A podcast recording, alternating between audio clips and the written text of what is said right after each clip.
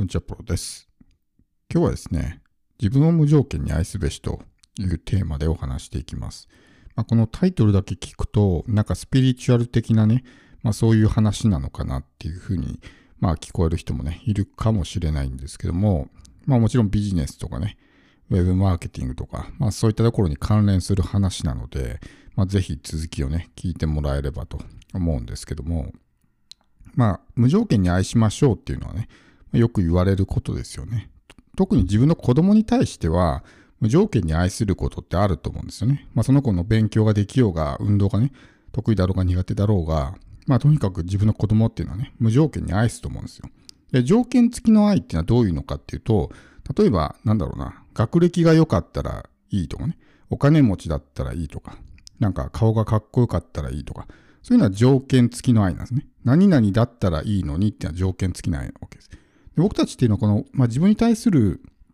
無条件の愛っていうのは持てないわけですね。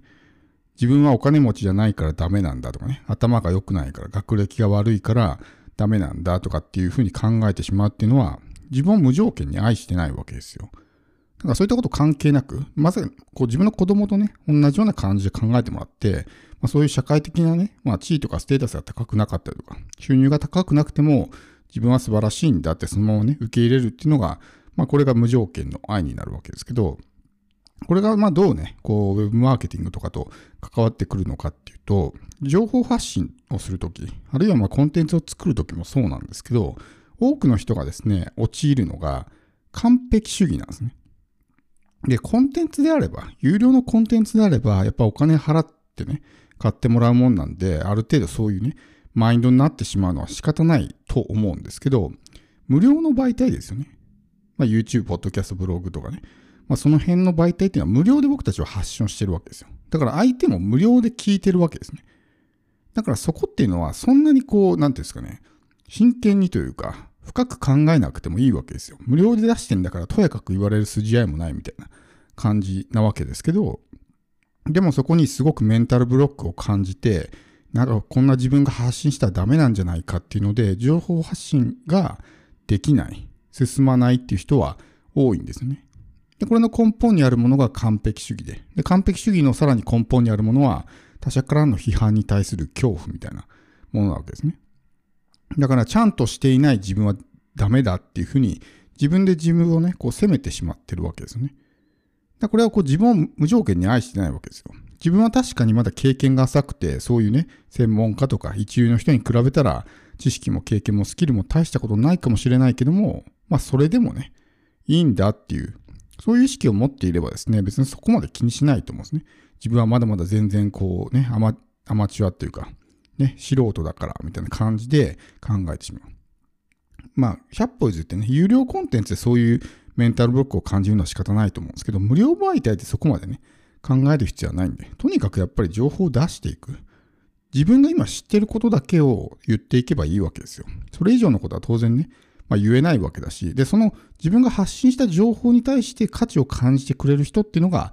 集まってくるし、残ってくれるしね。だその人たちだけに、まあ喜んでもらえばいいわけですね。当然上には上がいっぱいいるんで、自分よりすごい人たちっていうのはね、たくさんいるわけですよ。だからそこと比べても絶対に勝てないし、そこにね、追いつくまでには当然時間がかかるんで、そんなことやっててもね、全然何も進まない。やっぱり情報を発信しないと誰の目にも触れないので、そもそも認知されない。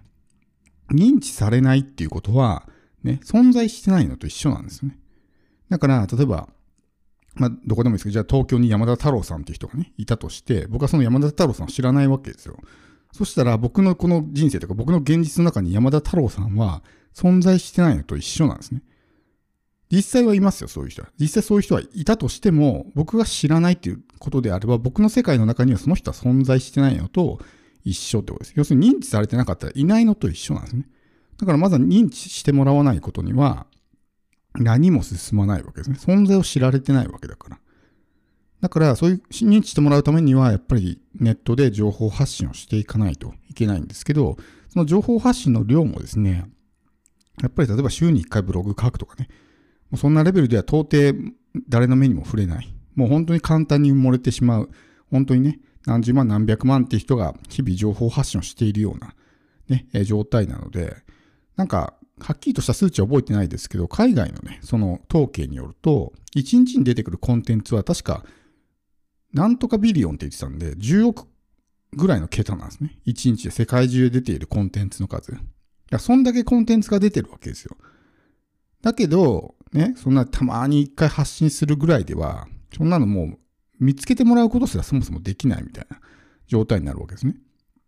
だからとにかくやっぱり露出を増やして、ね、たくさんの人の目に触れるようにしないといけない。そのためにやっぱ頻度を上げていかないといけないんですけど、頻度を上げるためにはやっぱりね、ある程度なんていうんですかね、こう、スピーディーにというか、スムーズに情報発信ができるようにしておかないと、一つのコンテンツ出すのにね、何時間もね、例えば1日も2日もかかっていたら、やっぱそんな気軽にポンポン出せないと思うんですよ。で、そこの、なんでそういう風になってしまうかっていうと、必要以上にやっぱりね、こうメンタルブロックを感じて、もう完璧主義になってね、こうじゃないとダメだっていう風な、まあ、条件をつけてしまってるわけですよ。別に例えばこのポッドキャストでも、まあ話がね、下手だったり、話が詰まったりとか、でもいいと思うんですよ。それも自分の、まあ、個性というかね、それも自分なわけだから、あ、下手だったけどね、まあしょうがないかな、みたいな。そこで、下手だ、ダメだっていうふうにね、裁いてしまう。責めてしまうから、これ出せないっていうふうになるわけですね。で、そこの価値があるかどうかっていうのは相手が判断するんですよ。例えば自分がどんなにね、今回すごいいい発信ができたとかね、今回すごいいいコンテンツができたって思っても、まあ、聞いてる側とかね、それを消費する側が価値を感じなかったら、結局それって価値がないわけです。その人にとってはね。で、その価値の感じ方って人それぞれじゃないですか。特にこういう無形商品ですね。情報とかっていうものは本当にこの価値の感じ方の個人差が大きいので、有形商品ってあんま差はないですね。車1台あったらこの車ってどれぐらい価値あると思いますって言ったら大体みんなね、ほぼ同じぐらいの感じになるし、まあその人にとってね、その車っていうものは、まあそんな大差ないわけですよ。だけど情報っていうのは本当人によって、もうね、あの、ただでもいらないみたいなものもあれば、やっぱりね、お金払ってでも知りたいってものもいっぱいあるし、それこそ何十万何百万払ってでも知りたいっていう情報もあったりとかね、するぐらい、もう本当に個人差があるんですよね。だから、そういう、ね、そこの価値の部分っていうのは一定じゃないので、だから自分が決めるべきことじゃないんですね。情報発信あるあるですけど、ね、えー、すごい渾身の発信ができたとき、今回すごいいい発信ができたなって思ったときに、反応が全然なくて、で、なんかあんまりね、今日今回いまいちだなとかね、こんなこと発信してもしょうがないよなって思うことを発信した時の方が反応が出るとか。だからそこは発信者と、まあ、聞き手に乖離が出てるわけですね。要するに専門家と初心者なんで、価値の感じ方がね、まあ、当然違うわけですよ。専門家にとっては当たり前のことでも、初心者にとってはすごく価値のある話だったりとかね、するわけなんで、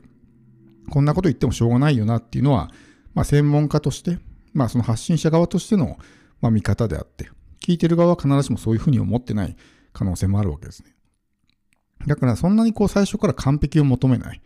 だから上手い人の発信とかばっかり聞いてるとメンタルブックがかかるわけですよ。あんなの私にはできないとかね。YouTube の動画とか作るときもね、こう他の人を見てすごい編集が上手にできてたら、あんな動画作れないよってなっちゃうじゃないですか。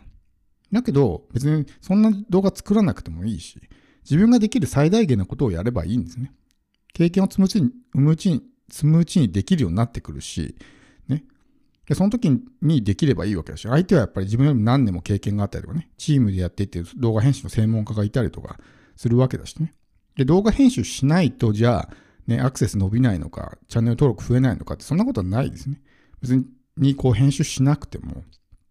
チャンネル登録とか見てくれる人はいるわけだから、僕のチャンネルなんか全く編集してないけど、800年4、50人ぐらいいるわけだから、ね、それでも見てくれる人はいるわけですよ。だからそこの思い込みを外す、こうじゃないとダメだとかっていう思い込みがあると、もうそれで何もできなくなってしまうんで、その思い込みを外すことは大事ですし、やっぱり発信できない、そういうメンタルブロックを感じてるっていうのは、まあ、根本というかね、本質的な部分で、自分で自分にま許可を与えてないというかね、無条件に愛すことができてないわけですね。こういう自分はダメだっていうね、こうでなければならないっていう条件をつけてるから、ね、いまいちな発信というか、